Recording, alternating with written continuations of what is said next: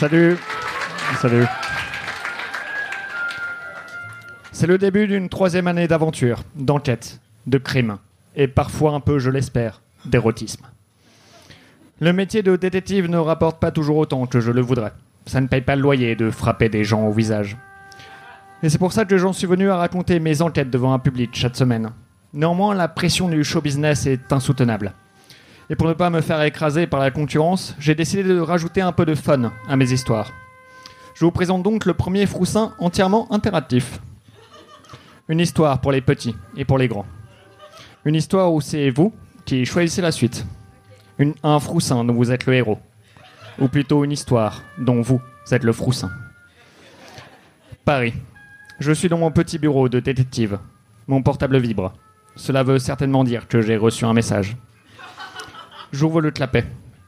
Bonne rentrée et meilleurs vœux, monsieur Froussin. Signé Laurent Vautier. Je ne sais pas comment il a eu mon numéro. Je suppose que cet homme est prêt à tout pour avoir de l'attention. Et qu'il doit se sentir seul. Si seul. J'ai le choix. Est-ce que je réponds à Laurent Vautier Oui ou non? Oui. Oui. Je tape sur le téléphone avec mes petits doigts de fée. Et lui réponds Merci Laurent Vautier, avec un petit bonhomme qui fait un clin d'œil. Je dois cependant avouer que ce n'est pas à lui que j'aimerais faire un clin d'œil, mais à un autre homme. Un homme que j'aime et à qui je n'ose pas le dire. Un homme dont je tairai l'identité, mais qui s'avère être président de la République. On frappe à la porte. Entrez, dis-je d'une voix qui tremble, pensant encore au corps d'Apollon de Jupiter. Emmanuel Macron en personne entre dans la pièce. C'est étrange, Manu, je pensais justement à vous, lui dis-je. Il me répond Vous m'appelez Monsieur le Président, Froussin. Ou Monsieur, d'accord, voilà. Je baisse la tête, honteux.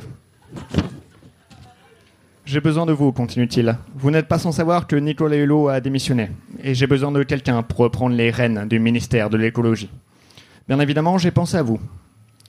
Ministre de l'écologie, c'est une sacrée responsabilité. Que vais-je donc faire? Accepter? Refuser? Accepté. Six mois plus tard. C'est la fin du monde.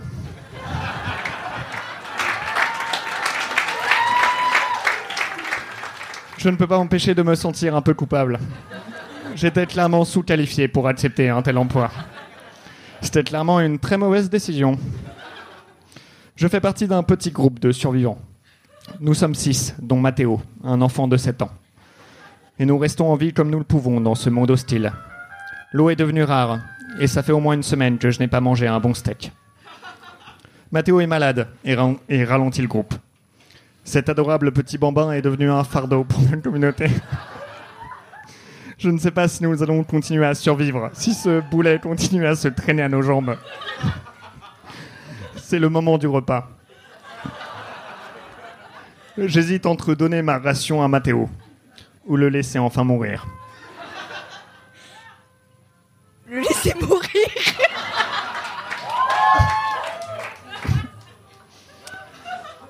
Je marche vers Mathéo et caresse sa petite tête blonde.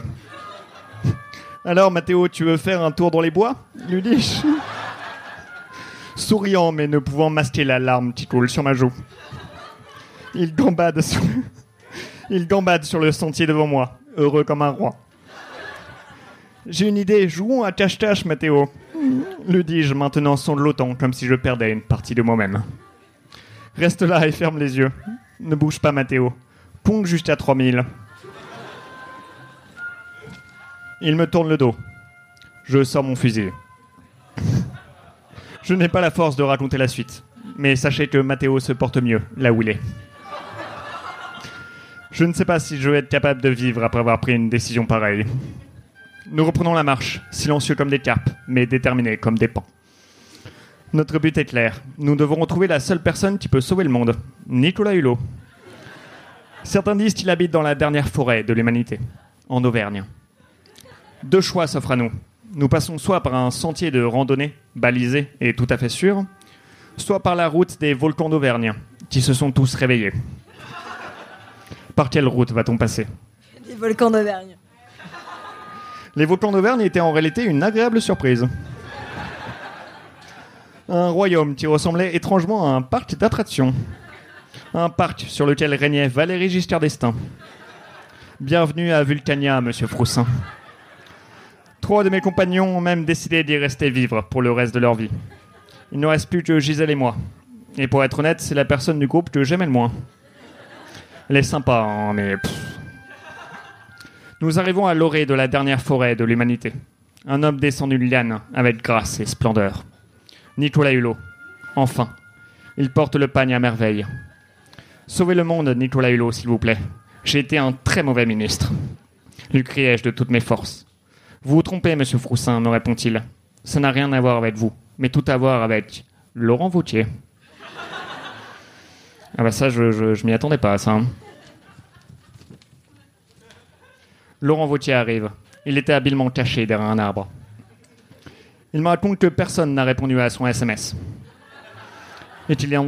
Est-il en... Eh, C'est dur à dire. eh, c'est pas si facile. Est devenu fou de rage Il a alors décidé de détruire le monde pour, pour régner sur ses ruines. Une seule réponse aurait tout changé, monsieur Froussin. Une seule, me dit-il, les larmes aux yeux. Laurent, je vous en prie, arrêtez cette folie, sauvez le monde. D'accord, me répond-il, mais à une seule condition. Je veux que vous me disiez merci pour mon SMS. Deux choix s'offrent. Que vais-je dire? Merci Rien Après tout, c'est l'avenir du monde qui est en jeu. Le futur de l'humanité repose sur mes épaules. Alors, qu'est-ce que je dis? Cimer. Simerti Cimer. C'est Laurent Vautier. Cimer Laurent.